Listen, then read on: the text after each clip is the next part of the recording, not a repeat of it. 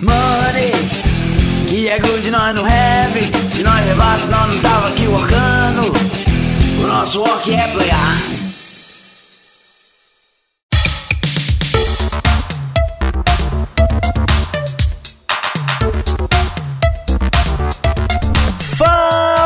Galera, beleza? Eu sou o Renato Simões e vocês estão aqui em mais um episódio do nosso Work é Playar. É um podcast oferecido pela Geeks and Orcs, uma editora brasileira de jogos de tabuleiro, em que o nosso objetivo é discutir o backstage por trás dos panos da indústria dos jogos de tabuleiro modernos no Brasil e no mundo. E hoje a gente trouxe aqui um convidado mais que especial, porque ele é o Eurogamer que eu mais gosto. É o LPP do Red Meeple Blog. Bem-vindo, LPP. Obrigado, Renato. Já tô virando o arroz de festa oficial dos canais aí. Então, obrigado por mais esse convite. É sempre um, um prazer participar no, no, canal dos outros, que é a coisa mais fácil de se fazer do mundo. Não tem trabalho nenhum, é só gravar. Não tem trabalho nenhum, é só a parte boa, é isso mesmo. tá certo. LPP, primeiro eu te chamei de LPP, né? Mas o pessoal vai querer saber seu nome real oficial. Então, meu nome é Luiz Paulo Porto. Porto. E aí, assim, né, em Minas eu sempre fui chamado de Luiz Paulo. Tem um caso que minha mãe uma vez atendeu o telefone, alguém pediu para falar com o Luiz, ela falou que não tinha Luiz lá em casa, não. E aí, quando eu vim pro Rio, eu vim pro Rio, isso nunca pegou, né? Virou só Luiz. E aí, algumas pessoas começaram a me chamar de LPP, eu gostei e isso ficou pra eternidade. Tá certo. Agora a pergunta que eu faço para todos os convidados, que é: quem é o Luiz Paulo Porto na indústria dos jogos de tabuleiro e principalmente na fila do pão? Olha, na indústria do board game eu não sou ninguém, né? Porque eu não. Ah, um, um influencer, não? Um é, sou um produtor de conteúdo que não se considera produtor de conteúdo. Mas assim, sou escritor do blog Redmip, né? Tá lá na Ludopédia, tá no WordPress também, redmeeple.wordpress.com.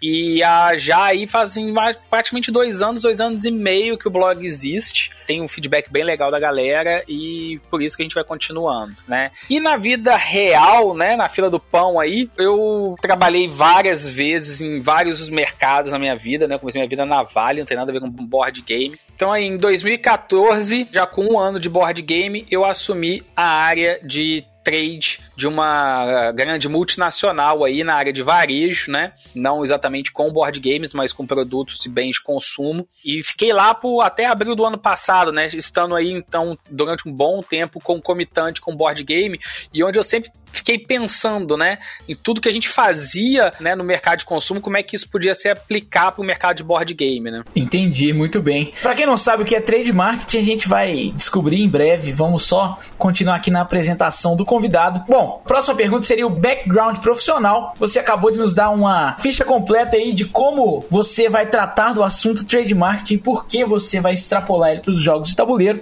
E agora eu queria saber uma pergunta de cunho mais relacionada ao hobby dos jogos de tabuleiro, que é como você começou a jogar jogos de tabuleiro? Cara, eu comecei a jogar jogos de tabuleiro faz bastante tempo, foi mais ou menos em 2002, com, porque um amigo meu achou um Catan online. E foi literalmente ele me convencendo de jogar falando que era tipo War. É, a gente jogava assim, é, a gente fazia os encontros que a gente chamava de guerras mundiais para jogar War, e as pessoas me convenceram a jogar Catan. A gente jogava um Catan online, tipo, tinha uma pessoa que era um servidor e todo mundo entrava lá, a gente fazia as negociações pelo MSN, então a gente tinha lá a figurinha do, do carneirinho, da pedrinha, do tijolo, tá? E daquela galera, teve gente que de fato começou a procurar mais no, no mundo de, do, dos, jogos de tabuleiro né? e começou a comprar jogos. Então eu, eu acabei sendo apresentado para outros jogos, como Kingsburg, como Munchkin, por essa galera que tava jogando Catan comigo. A gente, inclusive, eventualmente comprou o Catan e jogava presencialmente. Então eu passei, vou dizer o seguinte, de 2002 até 2010, eu passei a minha vida jogando jogos de outras pessoas. E em 2010 foi quando eu comprei meus primeiros jogos, que foram o Ticket Ride, o próprio Catan e o Revolution, que é um jogo do Steve Jackson's Games, que eu não sabia nem qual era do jogo, mas eu falei, cara, esse cara fez Munchkin, que eu adorava na época, esse jogo deve ser bom também. E era bom? Cara,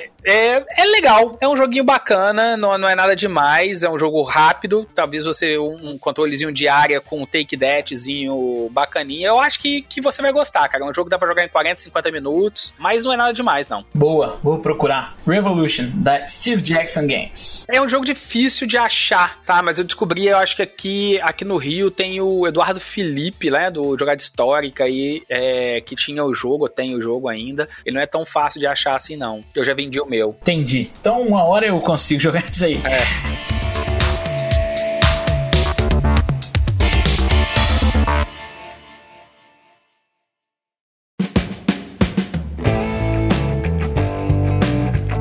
LPP, me conta uma coisa. O que é esse tal trade marketing que a gente estava falando mais cedo? Então, trade marketing. Trade marketing é todo o marketing que é feito no ponto de venda, né? Então, assim, quando você fala de marketing, você está falando da ideia do produto, né? Qual é os 4 P's, né? Ou, é, não só 4 P's, porque hoje em dia isso já foi extrapolado, mas de uma forma simplista, é lá saber, assim, para quem que é esse produto, qual que é o preço dele, é, que tipo de lugar que ele vai estar sendo vendido e qual é de fato o posicionamento do produto. Se ele vai ser um produto que ele vai falar com que público e de que maneira. Então, isso é o marketing. O trade marketing é como que eu faço para que isso seja também presente na loja mesmo, assim, né? Então isso vai desde o posicionamento da loja até atividades promocionais ali, né? De descontos e etc. E coisas que eu vou colocar na loja para que eu chame a atenção do comprador, né? Eu não sou, não me criei um especialista tão grande na área do trade marketing de forma mais teórica, mas muito com gastos e investimentos no trade, né? Então, durante grande parte da minha, da minha carreira, eu fiz menos a parte de criação de quais ações que a gente ia fazer, mas mais o que, que valia a pena, que tipo de investimento traz retorno e que tipo de coisa que, que me custa dinheiro. Entendi. Você foi mais na parte de alocação de recursos ali no, no setor de trade. Exatamente. Eu queria entender melhor como esse trade marketing funciona de forma bem generalista nos mercados já estabelecidos, porque o mercado de board game é um mercado que está iniciando, os pontos de venda mesmo estão iniciando, né? Não são pontos de venda tão tradicionais assim, tão acostumados com essas possibilidades. E eu queria entender como é que isso funciona nos mercados estabelecidos mundo afora. Bom, então, hoje, né, quando você está discutindo, né, aí eu estou falando exatamente como você disse, mercados estabelecidos, né, alimentação, produtos de diversão, é, né, música, DVDs tudo mais, quando você está falando de grandes empresas, você está trabalhando com Carrefour, lojas americanas, Walmart, você está sempre falando de grandes contratos onde você não chega lá e simplesmente quer que o cara venda o seu produto. Vocês vão discutir o como, que tipo de investimento você vai fazer, como é que você vai se posicionar e você vai, junto com a loja, criar uma estratégia para que o seu produto venda mais. E aí, né, isso seja bom para ele e seja bom para você também. Então tem uma participação do fornecedor, uma participação grande, para ele também ajudar o produto ali na loja ganhar destaque e sair da loja, né? E, sa e sair para o público final. Tem, né? Tem. É óbvio que o cara, ele quer o fornecedor, né? Ele sempre quer o, o mais fácil. Ele quer que você coloque dinheiro para fazer promoção do, do produto. Mas o, os grandes, hoje, assim, quando você tá falando dos grandes players, eles já sabem que tem que ser um ganha-ganha, né? Uma negociação de ganha-ganha. Então o cara vai estar tá disposto a investir no seu produto se você convencer a ele que os seus investimentos vão dar resultado e que ele garanta que ele esteja a bordo dessa, dessa estratégia que você colocou dentro do trade. E que tipos de contrato, que tipo de negociação acontece nesse espaço? É espaço de prateleira? Você falou de ação promocional para baixar preço, mas existem outras ações desse tipo? Como funciona isso? É tudo, tá, Renato? É impressionante. Assim, quando eu entrei nesse mercado, eu não sabia o tanto de coisa que a gente tinha que negociar e, inclusive, pagar, né? Eu vou usar aqui um exemplo do, do absurdo, né? Vou começar pelo exemplo do absurdo, mas que é um exemplo real. Eu tenho certeza que todo mundo, você já deve ter entrado numa loja, num, principalmente em mercado, né? Que você entra lá e você vê um cara que tá ali na prateleira mexendo algumas coisas, só que o cara não é do, do mercado, ele é, sei lá, da Nestlé, da Danone, né? Ou da Coca-Cola, ele tá simplesmente ali repondo, às vezes tá com, com um colete escrito promotor. Já, você já viu isso em algum mercado, já notou isso? Com certeza. Então, esse cara é uma pessoa que a indústria tá pagando para ir na loja fazer a reposição das gôndolas. Porque essas grandes empresas, elas sequer se dão o trabalho de ir ali no estoque, no fundo da loja delas, para pegar o iogurte da Danone que acabou e botar na prateleira. Se a Danone não contratar uma pessoa para ir lá e fazer isso, vai ficar sem iogurte na prateleira. E aí a Danone não vende. E aí a Danone não vende. Então, hoje, os grandes players, esses mercados estabelecidos, eles vão te cobrar por isso, eles vão te cobrar por tudo. Se você fala assim, ah, eu não quero mandar o cara lá, ele fala assim, tudo bem, eu te vendo o serviço de reposição, que você imagina que fosse automático na loja, né? O dono da loja estaria sempre repondo. Então, assim, você tem essa questão do promotor, é óbvio que o promotor tá ali, ele tá tentando aumentar o espaço da gôndola. Então, assim, espaço na prateleira, espaço na gôndola, isso é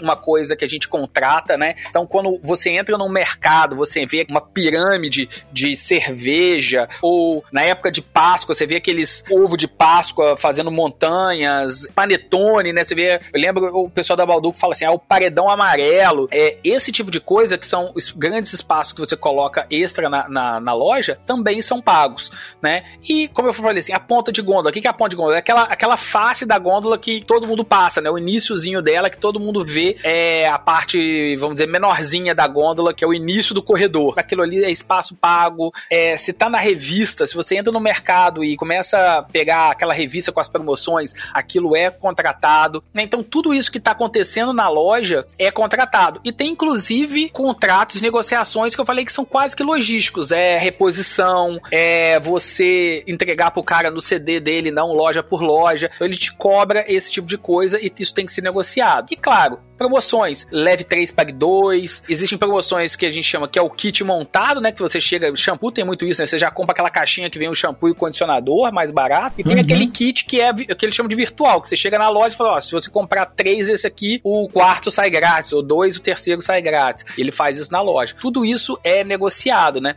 E também coisas que você coloca na loja. Ah, cara, vou colocar aqui uma bandeja, vou colocar aqui um display, vou colocar alguma coisa em cima do balcão. Isso também é sempre negociado, né? E sempre sempre pago. Então, beleza, já descobrimos que tipo de ação existe, que espaços são pagos. Dito isso, eu queria entrar um pouco mais, LPP, no assunto dos board games e nessas lojas grandes que a gente vê por aí. Porque uma coisa que desde que eu entrei no hobby, isso como hobbyista mesmo, todo mundo sempre teve dúvida é por que a Galápagos não tá na ReHap. E por que a Galápagos não tá fazendo esforço para estar tá na ReHap. Pelo visto, não é um esforço tão simples assim, certo? E aí eu queria entender quais são as barreiras que tem para esse essa entrada. É, assim, esse mercado, quando a gente começa a olhar, nem todo mundo é tão organizado quanto um Walmart, que é um player global, né? Mas quando você fala de leitura, quando você fala de, de livraria e cultura, quando você fala de FENAC, que são, ou lojas americanas, né, que vende brinquedo, é, muita gente fala assim, né, o tempo todo que eu entrei no hobby, o pessoal fala, pô, falta, falta investimento. Se esse cara botasse ali uma. botasse, focasse nessas lojas, era, era fácil. Talvez de todos eles, a ReHap seja um mais simples de você entrar no sentido de ser um, um player com negociação um pouco menor, mas ainda assim são lojas que têm uma estrutura muito maior e que exige muito mais das empresas com quem elas estão trabalhando, né? Eu acho que a primeira coisa que você, né, a primeira barreira que você tem para entrar na loja, uma loja desse tamanho, é você cadastrar o produto. Se você conseguir conseguir falar com o comprador de brinquedo das lojas americanas, fala assim, cara, eu tenho um jogo aqui que é muito bom, cara. É, poxa, mas só uma, todo mundo adora só uma. Ou todo mundo adora é, Ticket Ride. Cara, nunca ouviu falar disso. O cara tem um espaço limitado na loja. Então você chega na loja americanas, cara, não, não sobra espaço. Você chega lá, aquele negócio é abarrotado. Se pudesse ter, ter produto no teto, tinha. Então ele pensa o seguinte, cara, por que que eu vou botar um negócio que é uma caixa 30 por 30, né? Do Ticket Ride da vida, que vai vender talvez duas, três, se eu coloco, consigo colocar nesse mesmo espaço 10 celulares e vender muito mais, né? Como você concorre com espaço, você está concorrendo com bombom da garoto, você está concorrendo com caderno da Tilibra. Então é, é muito difícil você conseguir convencer o cara dele abrir mão do seu espaço, porque ele não está simplesmente colocando o produto dele a mais. Ele tem que tirar alguma coisa ou deixar de colocar outra coisa para colocar no seu produto. Quando você fala na ReHap, é a mesma coisa, cara. Ele está ele tá concorrendo concorrendo ali com,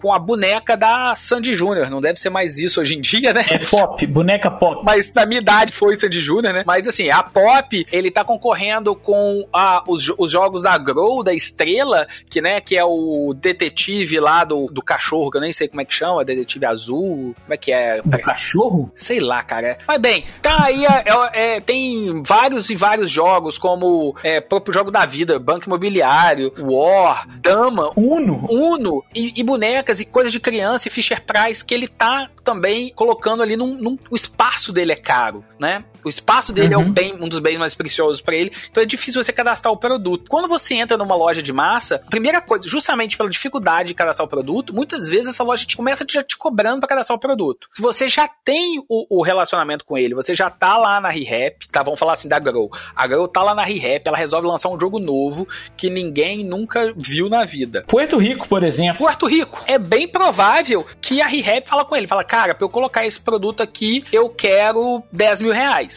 tá? Para fazer o cadastro desse produto aqui para você. Ou você tem uma coisa muito comum que eles chamam de enxoval de loja. Ele fala assim: tá bom, você quer colocar esse jogo em 10 lojas? Beleza, eu vou colocar 3 unidades por loja. Em 10 lojas, são 30 unidades, né? As primeiras 30 unidades você vai ser grátis. Você vai colocar essas unidades aqui para entrar na loja. A gente vai compor o enxoval dela. E se vender a reposição é que eu vou começar a comprar de você, né? Então, assim, tem um custo que você não gastou só pra estar tá lá, né? E isso, se você conseguir convencer o cara de tirar o espaço de um produto que ele já colocou, né? Eu acho que isso, assim, é a primeira barreira que todo mundo encontra, né? É, e essa questão que você falou do produto, de fato, essas são lojas que não têm dificuldade de preencher o espaço vazio com produto, né? Pois é. Eles têm produto para dar e vender, são lojas que têm muita oferta de produto para eles, e na verdade, então, o que eles estão buscando para colocar um produto novo é uma razão melhor entre entrada do produto e saída do produto vendido, uma, uma vantagem, né, econômica de fato nessa razão. E é muito difícil um jogo de nicho passar alguns jogos de mercado de massa. É, pois é. Ele, o que eles vão olhar são duas coisas: é giro do produto, quantas unidades vão vender por mês, quanto tempo aquela unidade vai ficar parada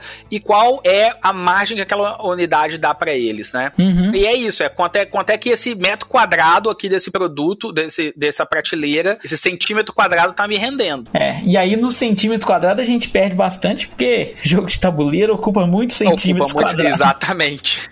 e outra coisa que, eu, que você falou comigo mais cedo que era um problema é que o vendedor nem muitas vezes ele não tá muito informado, não é isso? Pois é, né? Porque se você coloca, eu acho que isso aí assim, se você fez todo o esforço e conseguiu colocar o teu jogo na loja, como a Grow conseguiu com Porto Rico e Istambul e alguns outros jogos, Bloom Service, é que assim, chega lá, o jogo tá na prateleira e ele vai pegar mofo naquela prateleira, porque ninguém conhece o produto. Quem que vai comprar numa ReHap da vida? É aquela tia que tá comprando o presente do sobrinho, aquela avó que, tá, que quer pegar alguma coisa pro aniversário do neto.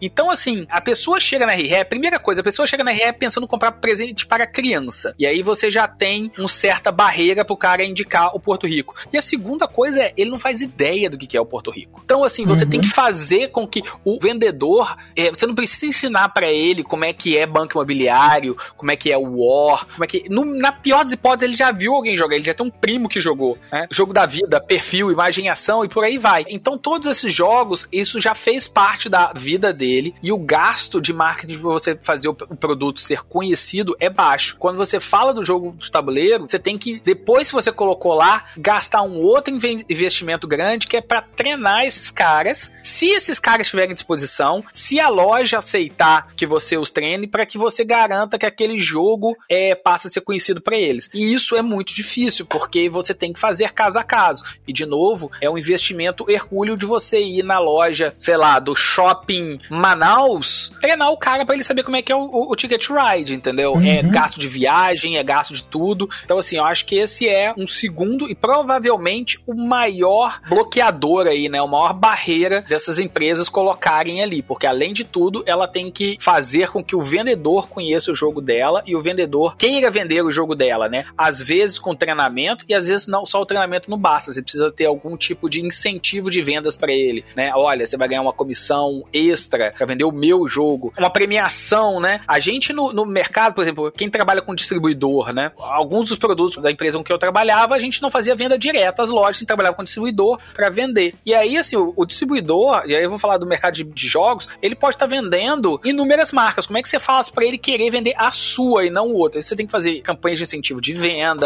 garantir que ele tem alguma coisa, uma cenourinha para ele correr atrás da venda do seu produto, para ele indicar o seu produto. Você falou do caso da Grow, especificamente, é, quando você falou como é que ele vai indicar o Puerto Rico, Puerto Rico ele precisaria ser treinado e outros jogos ele não precisa ser treinado. Isso acontece no mercado de massa até com jogos da própria marca. O War, por exemplo, tem um caso muito engraçado, quer dizer, nem é tão engraçado assim, mas é um pouco engraçado, que é um cara chegou, o cara já conhecia o hobby, ele chegou numa loja, eu não lembro se era Re-Rap, mas uma loja de brinquedo, e ele foi no Puerto Rico da Grow pegar aquela unidade e ele perguntou pro vendedor, para testar o vendedor. Ele falou assim: como é que funciona esse jogo? O vendedor, ele disse para esse rapaz as seguintes palavras: Ah, eu não sei não, mas é muito complicado. Pega aquele War ali que é melhor. Os dois jogos são da Grow. Então, tipo, não é como se outra marca tivesse comendo o espaço da Grow, não. É o War, que já é muito conhecido e por ser muito conhecido, tava canibalizando totalmente o espaço do Puerto Rico ali no mercado. Exatamente. E além dessas duas que a gente já, já descobriu aí, que é o cadastro do produto já é muito difícil, fazer com que os vendedores entendam é muito difícil, o que mais que existe de barreira para as editoras do hobby entrarem nessas lojas grandes? Eu acho que além de tudo isso, é você conseguir manter um preço competitivo. E aí um preço competitivo de duas formas. Assim, quando você tá falando com uma ReHap, quando você tá falando, vou, vou até dar um passo atrás, quando você tá falando com uma loja do hobby, né, que normalmente são pequenas empresas, são pequenos negócios, muitos deles no, beiram a informalidade, né? Você está falando com pessoas que estão acostumadas com pouco poder de barganha e uma margem relativamente baixa, né? A gente está falando aí margens brutas na faixa de 35%, 40%, num, num, entre 30% e 40% de um mercado de jogos de tabuleiro. Quando você vai conversar com a ReHap da vida, uma loja grande, eles querem 30%, 40%, muitas vezes mais que 40% de margem líquida, ou seja, depois de todos os impostos,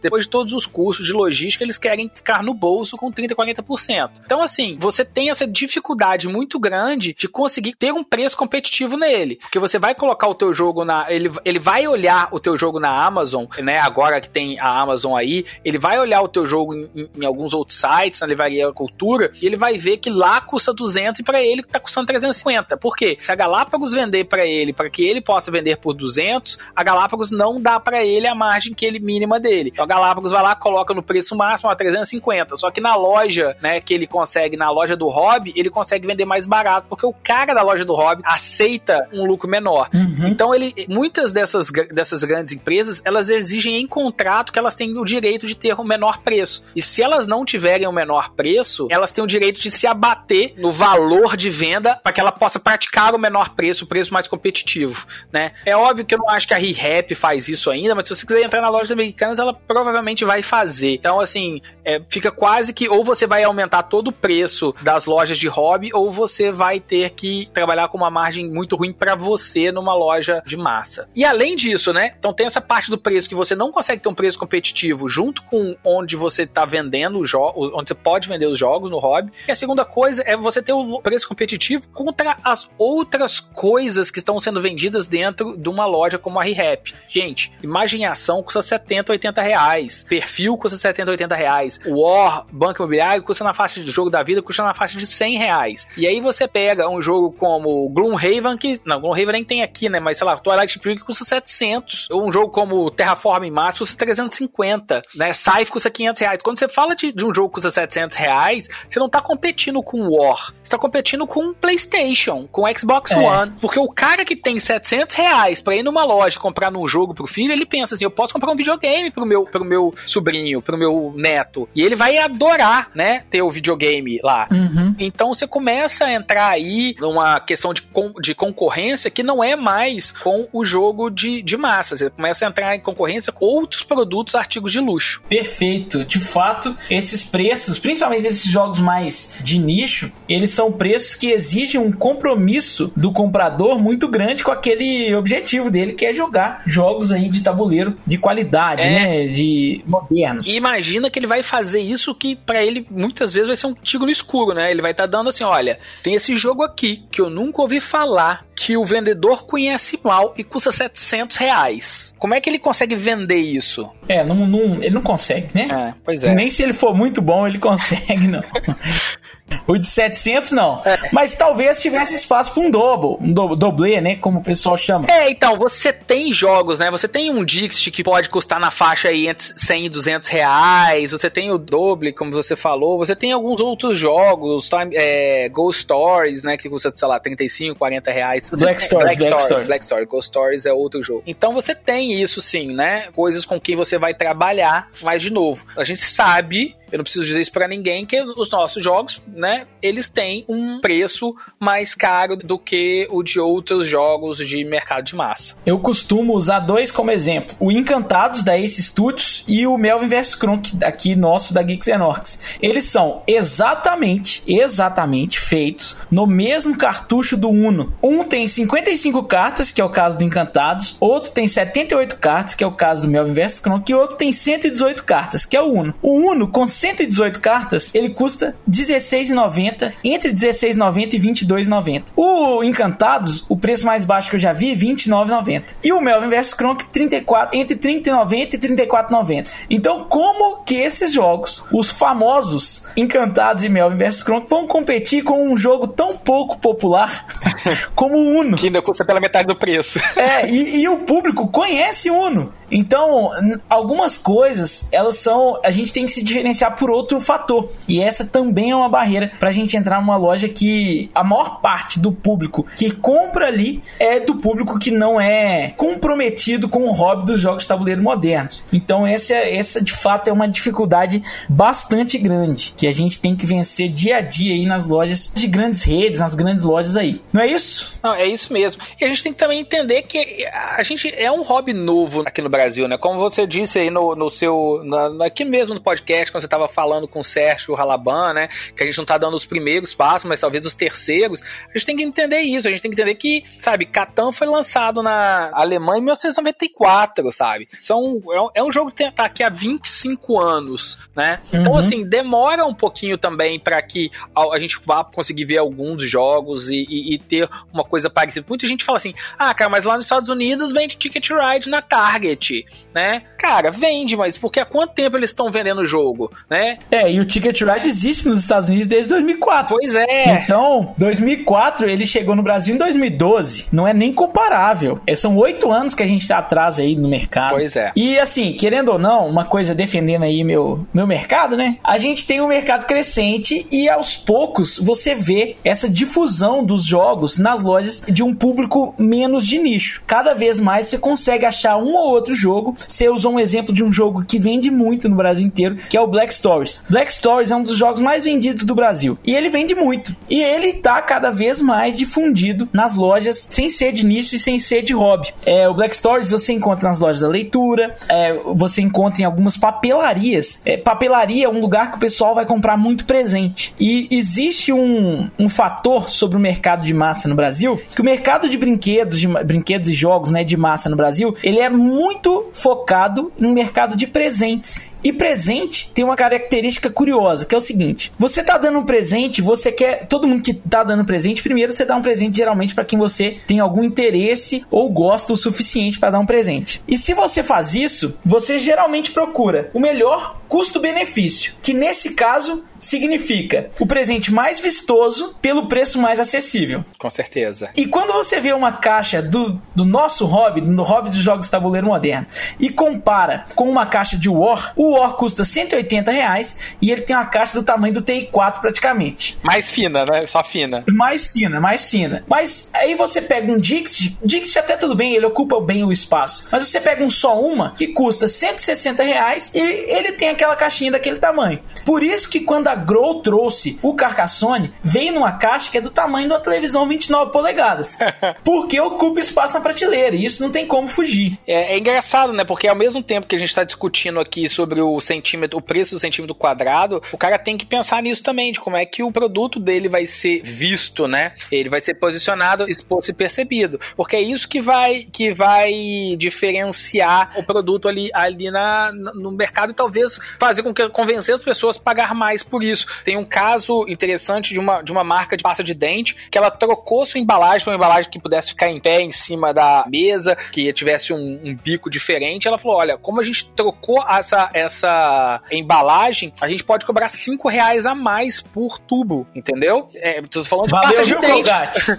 Então, assim, é a mesma pasta de dente, com mesmo a gente mudou o quê? O pessoal mudou a embalagem dela. E aí o cara falou, por quê? Porque ela agora ela passa a ser percebida como um produto prêmio, né? Então, é, é, e é isso, assim, o cara tem que pensar, inclusive, nisso. E aí, dito tudo isso, eu queria agora entrar numa, no momento que eu vou abrir o meu coração e dividir um pouco da minha experiência na Geeks and Orcs em relação ao trade marketing em lojas grandes, grandes lojas aí do mercado brasileiro. Para quem não conhece, existe uma livraria, hoje a maior rede de livrarias do Brasil, chamada Livraria Leitura. O público de São Paulo talvez não seja muito familiarizado com a Livraria Leitura, São Paulo capital, porque ela não estava presente em São, na capital do maior estado do Brasil até pouco tempo atrás. Ela agora está presente em três unidades, mas ela não é tão conhecida quanto outras como Cultura, Saraiva e tudo mais aí em São Paulo. Porém, no resto do Brasil, a Livraria Leitura é muito conhecida. Ela tem cerca de 75 lojas espalhadas pelo Brasil,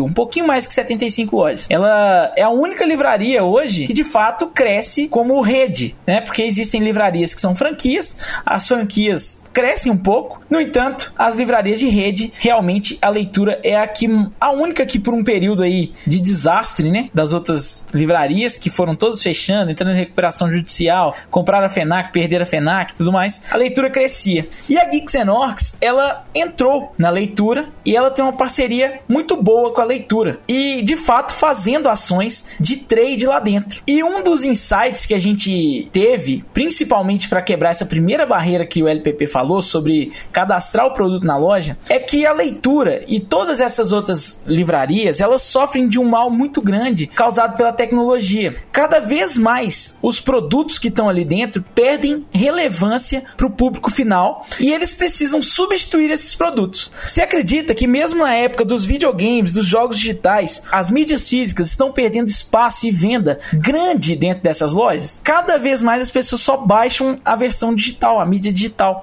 Então, cada vez mais, a, essas lojas perdem uma fonte de receita. O que a gente entendeu foi: nós precisamos entrar nessa loja com, como substituto. E a gente conseguiu fazer isso também porque outras editoras de jogos de tabuleiro já haviam aberto espaço ali naquela, na, em algumas lojas. Só que nós temos uma vantagem competitiva muito grande. As leituras, elas são do estado de Minas Gerais e a Geeks Orcs é em Belo Horizonte. Só em Belo Horizonte e região são localizadas 16 lojas da Livraria Leitura. Então é uma porcentagem muito grande. A gente foi quebrando essas barreiras uma a uma e usando o que a gente podia usar como método para poder ganhar espaço lá. Hoje, nas livrarias Leitura de Belo Horizonte, a gente consegue fazer boas ações de trade marketing lá dentro. A gente está sinalizando, a gente tem display, nós temos prateleira específica para os nossos jogos e cada vez mais nós pensamos os nossos produtos para esse ponto de venda. Porque assim como a gente falou aí da Grow pensando no Carcassonne para esse ponto de venda, hoje os produtos da Geeks Enox não podem mais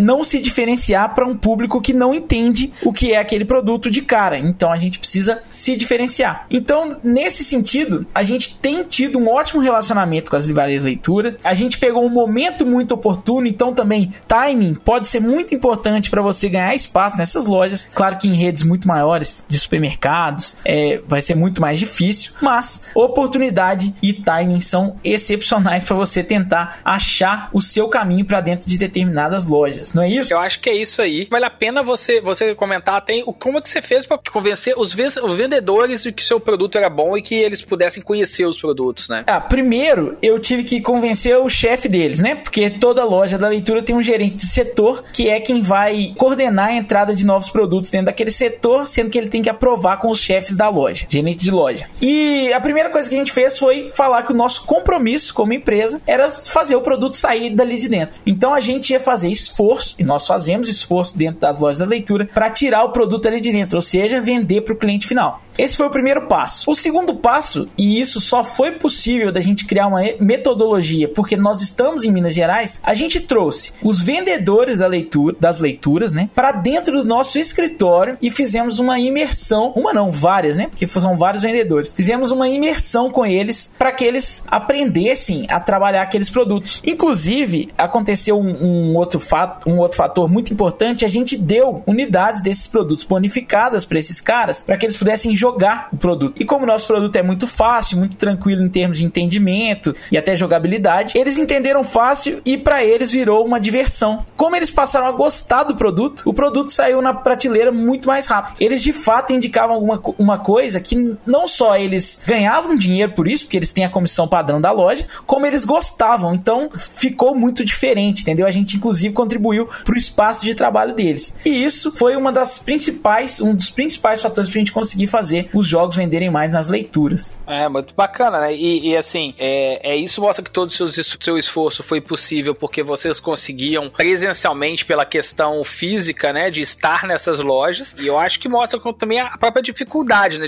Imagina você fazer isso, você falou de 16 lojas aí no estado de Minas Gerais, mas com certeza vocês não, não, não tinham condição ainda de fazer isso de uma forma nacional, justamente pelo custo todo que isso deve acarretar. Isso, a gente ainda não, não conseguiu entrar em todas as lojas da livraria leitura, por exemplo, Manaus, que você citou antes. Manaus, além da própria distância, do fato de ter uma loja só e ser mais difícil de você é, mobilizar uma, uma força, tarefa para poder treinar esses vendedores, tem que lembrar também que vendedores têm uma boa rotatividade de emprego, né? Então muda muito facilmente o, o vendedor que está lá na ponta trabalhando para a gente para vender nosso produto. Então, além disso, Manaus ainda tem algumas complicações fiscais por ser uma, uma zona de, de livre comércio, uma zona de incentivo e tudo mais, inclusive também de preservação. É bem, Manaus é bem complicado de entrar. Então assim, a gente tem alguns exemplos de que a gente que a gente ainda não venceu, mas com criatividade, com essa parceria com a loja, mostrando de fato que a gente quer tirar o produto lá de dentro, quer que eles faturem, a gente acaba conseguindo entrar nesses players, né, que são players maiores assim, com lojas maiores e presença em pontos mais estratégicos.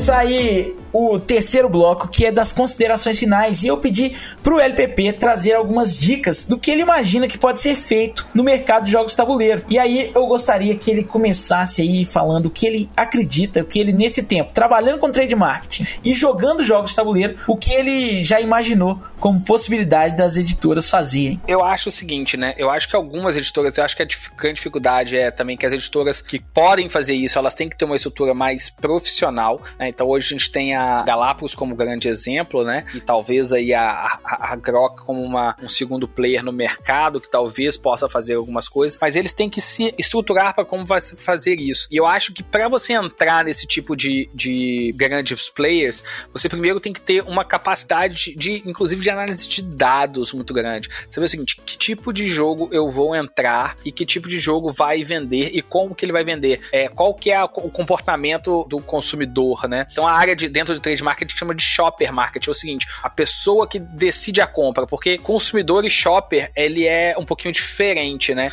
É, às vezes o, o, o público-alvo, né? A, fralda é o melhor exemplo, né? O público-alvo da fralda é o bebê, ele que é o cara que tá consumindo a fralda, né? Mas o shopper é a mãe. O usuário é diferente do comprador, né? É, exatamente. Então, assim, tem que saber o seguinte, qual que é o fator de decisivo, que tipo de jogo você consegue vender. Eu acho que elas têm que focar, né? Dando exemplo na, numa Galápagos da vida. Ela vai falar o seguinte, olha, talvez eu tenho que. Quais são as barreiras? E aí eu tô falando aqui de forma teórica, né, Renato? Porque a gente não sabe de fato o que, que eles já tentaram, o que, que já, já fizeram. Mas uhum. quais são as principais barreiras, então? Sua barreira é o vendedor não saber minha regra. Então eu tenho que, que tentar entrar com jogos que eu consiga explicar a regra de forma muito rápida. Eu tenho uma barreira de preço. Então eu vou entrar aí. É, é, você falou do Black Stories, que já tá, que já tá aí difundido, mas Dixit é um jogo que, que, que consegue, você consegue competir ali com um, imagem em ação e o preço dele, embora seja o dobro do Imagem em Ação, ele não é um preço tão caro, né? Se eu não me engano, é na faixa de 169. Foi o jogo mais vendido da Amazon no ano passado. Olha aí. Então, assim, e é, e é o jogo que você tem o fato de que você já tem algumas pessoas um pouquinho fora do hobby já conhecendo, né? Um party game. Uhum. Você tem que trazer esse tipo de, de, jogo que você fala que você vence essas barreiras e focar nele, sabe? Falar assim, cara, eu vou ter três jogos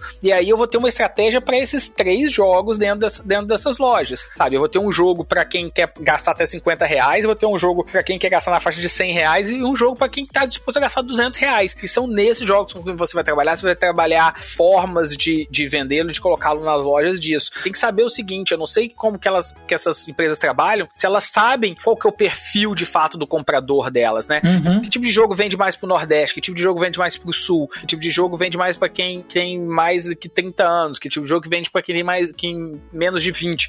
E ter esse tipo de coisa bem definida, né? Feito isso, cara, aí sim a gente pode começar a trabalhar como que ele vai é, fazer ações que são focadas para que você tenha o seu investimento mais certeiro, você não fique gastando para todos os lados. A gente usou o TI aqui como exemplo, é óbvio que não vai ter TI vendendo nesse tipo de loja, do mesmo jeito que não tem na Target no, nos Estados Unidos, que já é um mercado consolidado, mas você tem que saber olha, quais jogos você vai trabalhar e, e fazer ações justamente como ações como você está falando, e fazer pilotos, né? Que foi uma coisa muito bacana que você fez na leitura. É, eu não vou fazer em todas as lojas, vou fazer nas lojas aqui de Belo Horizonte e região, e vou ver como é que vai fazendo e, e, e vão aprendendo a partir disso, né? Uhum. Para loja de nicho, eu acho que as próprias as próprias empresas deviam influenciar para que essas lojas de nicho, de nicho se profissionalizassem um pouco mais também. E como é que ela pode fazer isso? Ela tem uma coisa na mão que é o desconto. Né? Quando você está trabalhando com desconto, é, as pessoas pensam muito no, no desconto no, direto no preço, mas você tem muitos descontos de abatimento que você pode dar depois, né? Num, num outro momento, a partir do momento que o cara vendeu. E aí o que a gente chama de desconto condicionado. Fala assim: olha, eu quero, você quer o preço do Dixit para você é 100 reais,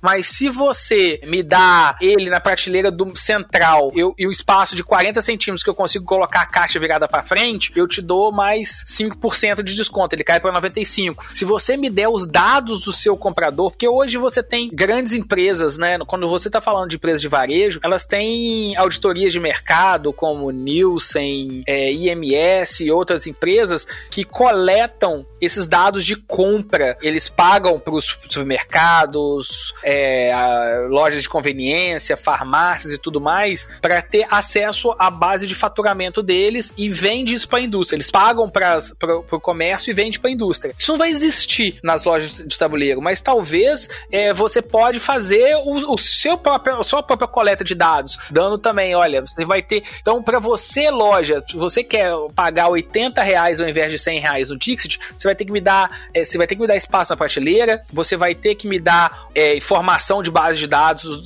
de, de, de, compra. Não precisa de nome, né? Você não precisa. Você tem proteção de dados, mas pelo menos alguns dados, tipo faixa etária de quem tá comprando. É, você pode saber, por exemplo, você pode descobrir que o seu jogo vende muito para quem compra. É, sabe? por exemplo. Coop. E é isso aí. E aí você vai tentar falar assim: eu quero colocar o meu jogo do lado de Coop. Então eu acho que tem pouco disso de você tentar entender um pouco com análise de dados qual é o perfil para que você consiga acertar, porque a gente não tem esse mercado de nicho não tem capital para investir dinheiro na coisa errada, né? Porque isso pode falir uma empresa porque ele, ele coloca todo, todo o capital dele para gerar o marketing de um produto e ele descobre que o posicionamento não está correto ou tem alguma coisa, alguma barreira que ele não, que ele não considerou. Uhum, exatamente. Bom, acredito que a gente passou por vários assuntos, vários não, né? Um assunto só, mas vários tópicos dentro desse assunto. E acho que ficou mais claro para as pessoas, também deu um caminho, umas dicas que essas que as editoras, se é que elas ouvem esse podcast, é, e a, os lojistas também podem tentar seguir, né? Porque o lojista também é um player importante nesse mercado e ele é um dos grandes influenciados por, pelo fato das editoras fazerem programas né, de trade market, fazerem campanhas com os jogos e investirem nisso, investirem no ponto de venda. É, eu queria agradecer, LPP, sua presença aqui. Muito obrigado por dedicar seu tempo aí para poder gravar e conversar um pouco sobre a sua experiência no trade, para falar com essas outras pessoas que a partir de agora estão um pouco mais enriquecidas com o conhecimento de uma área nova. E eu espero que tenha sido bacana para todo mundo. Eu achei bem bom, falamos sobre muita coisa, passamos por vários assuntos, vários que a gente já conversava há muito tempo, né, LBP? Verdade. E eu acho que foi bom dividir aí com a galera esse, esses assuntos todos. Muito obrigado. Você quer deixar um recado? Quer pedir pra galera seguir o Red Meeple? Então é isso aí. Segue Red Meeple no Instagram, arroba Red Meeple Blog, na Ludopédia e no é, WordPress. Um abraço para todo mundo. Renato, agradeço demais o convite aí. Né? Nós estamos nesse momento de, de quarentena aqui no Brasil e, e é, é, um ótimo tempo de, de, pensar em outras coisas, discutir outro assunto e, e, se divertir também nesse papo, beleza? Obrigadão aí pelo convite e sempre que precisar, conta, com, conta comigo aí. Valeu demais mais, queria agradecer também ao Fabs, que editou este podcast. LPP, seja sempre bem-vindo, sempre que tiver alguma coisa. Eu sei que você é um ouvinte do podcast e sempre que você quiser compartilhar sobre algum assunto, por favor, faça o convite a si mesmo e nos sugira uma pauta que você acha que vai enriquecer este podcast. Queria lembrar que o podcast é um oferecimento da Geeks Orcs, uma empresa brasileira de jogos de tabuleiro. A gente faz jogos de tabuleiro majoritariamente criados por brasileiros para brasileiros. O nosso público-alvo, nosso usuário é aqui brasileiro. Então é tudo pensado para o mercado daqui. Vem conhecer o nosso trabalho, se é que você já não conhece, já que se você está aqui, provavelmente você já esbarrou com a gente em algum lugar. E segue a gente nas redes sociais, arroba Geeksenorks. É difícil de escrever? É.